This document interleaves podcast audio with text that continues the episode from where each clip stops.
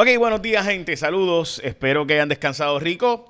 Good morning, les tengo una buena noticia, una gran noticia, de hecho sea de paso, hoy es el Día Nacional de Guacamole. Ok, ayer fue el Día del Grito de Dolores, eh, obviamente de Independencia de México, ayer y hoy. Y hoy es el día de guacamole. No sé si está relacionado, pero hoy es el día de guacamole. Eso es todo tengo que decir. Si usted quiere levantarse con ánimo, ya sabe que eh, National Guacamole Day es el 16 de septiembre. Así que ya saben. Eh, dicho eso, de verdad, por si acaso, ayer fue el día del Curidalgo eh, y se comienza a ver el famoso grito de Dolores. Y de ahí sale el que eventualmente llega a México a ser un país independiente. Eh, so, déjenme plantearles eso. Y después, pues, el día del guacamole. so, that is that. ok, vamos allá. Vamos a las noticias con calle. Hoy, hoy tristemente se reportan un montón de muertes del COVID, entonces adiós. Eh, entre ellas, pues como saben, pues 16 de septiembre, hoy estamos hablando de eh, muertes de una mujer de 49 años, que es la más joven. Todas las demás personas, mujer de 94, hombre de 65, mujer 71, mujer 73, mujer 90, mujer 78, hombre 59 años, hombre 81 años, hombre 79 años, hombre 42 años, hombre de 86 años, hombre de 98 años, hombre de 83 años, mujer 82 años, mujer 70 años, mujer 66, mujer de 90 y otra mujer de 49 y añadiéndole una mujer de 79 años. Eh, hoy se reportan todas estas muertes lamentables por casos de COVID-19, 19 muertes por COVID, 111 casos eh, reportados para hoy y 434 subiendo las hospitalizaciones eh, habéis estado bajando este número. Dicen que está estable. 434 es un número por debajo de los 538, pero ciertamente ha estado subiendo en los pasados días. Los convalecientes, que son las personas que le llaman recuperadas, de 18.252 personas que tienen pruebas confirmadas positivas, 16.000 ya han sido recuperados. Así que sin duda, pues es una, siempre una mejor noticia para arrancar el día. Eh, ok, también importante, ayer en J Rayo X sacamos, Tatiana Ortiz Ramírez investigó junto con eh, Ana Valeria Iturbe. Eh, en las dos sacaron la historia de que el Departamento de Educación mandó a comprar eh, a Colombia los módulos y tardarán meses en llegar los módulos. Recuerden que era o la computadora, y si no llegaba la computadora, pues entonces se supone que te los módulos impresos. Pues los módulos impresos los mandaron a hacer en unas imprentas fuera de Puerto Rico, habiendo tantas imprentas en Puerto Rico, a Colombia y que van a tardar meses y hay 80 mil estudiantes que ni se sabe qué están haciendo, ni computadoras ni módulos han tenido. Vamos a las portadas de los periódicos. Eh, si los votos para ser contralor, eh, Osvaldo Soto denuncian fraude al PUA en seguridad pública. Dentro del Departamento de Seguridad Pública, un montón de casos de fraude al PUA. Y Joe Biden ayer hizo el compromiso con Puerto Rico en un mensaje en Kissimmee o North Bayamón, como yo le llamo. Eh, North Bayamón, Kissimmee, la campaña de Joe Biden hizo junto con Ricky Martin, Luis Fonsi y eh, Eva Longoria, hicieron las promesas para Puerto Rico y la comunidad hispana en eh, la zona central de la Florida. Recuerden que ellos necesitan el voto puertorriqueño para poder ganar de verdad, porque el voto hispano, cubano-americano eh, y además de eso el venezolano ha estado más hacia Donald Trump. Y esas son las otras dos poblaciones hispanas fuertes de la Florida. También han aumentado los mexicanos y los colombianos allí. Eh, también en el caso de le queda grande la posición, designación del Contralor, dice el periódico Primera Hora, esa es la portada. Eh, y también en el caso del periódico El Nuevo Día, eh, sin los votos en la Cámara Representante, el nuevo Contralor Osvaldo Soto y, y, Biden presentó su plan sobre Puerto Rico. Esas son las portadas de los periódicos de hoy. Debo decirles que Joe Biden dijo que él prefiere la estadidad para Puerto Rico en su carácter personal, pero también dijo que va a trabajar el tema de Puerto Rico como, ¿verdad? Eh, eh, como un tema de que le den igualdad a Puerto Rico, Medicaid, Medicare, etcétera, a Puerto Rico y todos los otros beneficios como si fuéramos un estado, pero la verdad es que, ¿verdad? Uno se pregunta, bueno, si me dan todos los beneficios de ser estado sin tener que pagar impuestos, pues vale la pena ser estado. Eh, hay gente que va a decir sí porque puede votar por el Congreso y Senado y por el presidente. Hay gente que va a decir, bueno, si me das todos los beneficios de la estadidad, pero no tengo que pagar impuestos federales. Mm, este, mm, suena tentador eso. Son nada, ahí está. Eso es lo que propuso Joe Biden eh, y me parece importante plantearlo como tal. Vamos a eh, un anuncio que va a sacar hoy, que ya sacó el PNP por ahí, en contra de Charlie Delgado, así que empezó gente oficialmente la campaña 48 días de la elección. ¿Pondrías en las manos de un izquierdista las relaciones con Estados Unidos? Me considero de, centro izquierda, izquierda, izquierda. Yo creo en eso. ¿O tus ayudas federales en las manos de un antiamericano? Donde la soberanía de lo que ocurra en este país y resida en Puerto Rico y no en, un, en el Congreso de otro país.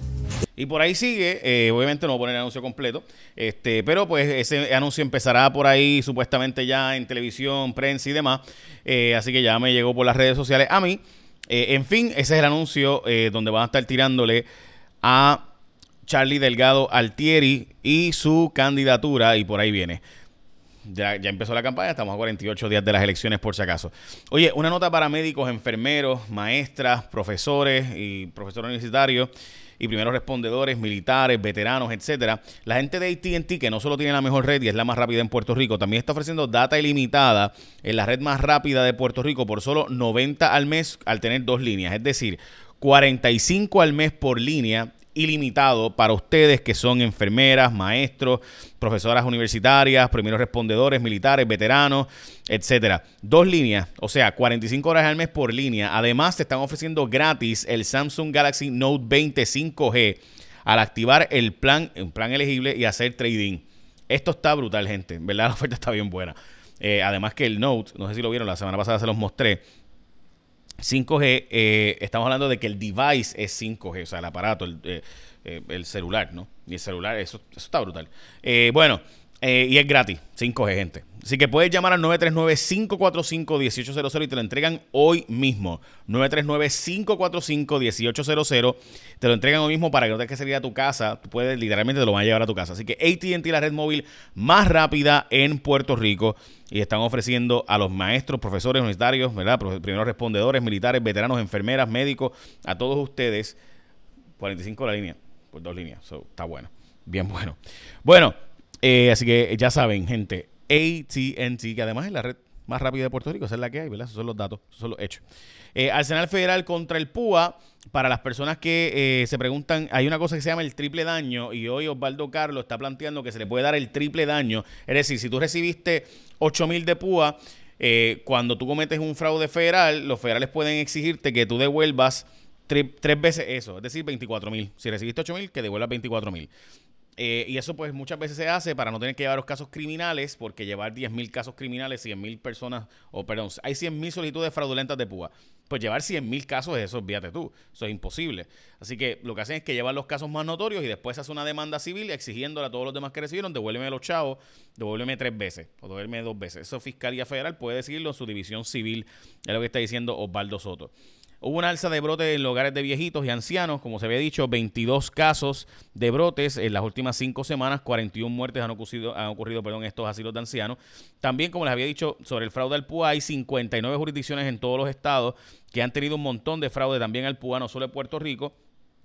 En Colorado, por ejemplo, uno de los estados con mayor número de casos de fraude, eh, y honestamente, el Colorado Son dice que el estado se trabaja una agencia federal para recuperar 40 millones que fueron repartidos indebidamente eh, en esa oficina. Estamos hablando de que allí se repartieron cerca de mil millones y 40 millones eran eh, fatulos. Hmm. Eh, y en el caso también de Puerto Rico, miles de empleados de seguridad pública recibieron alrededor de un tercio, o sea, unos tres mil y pico de los, de los 10 mil empleados públicos que supuestamente recibieron el PUA fraudulentamente, son de la sombrilla de seguridad pública, que es emergencias médicas, 911, policía, y otros que estaban recibiendo de forma fatula el beneficio del PUA.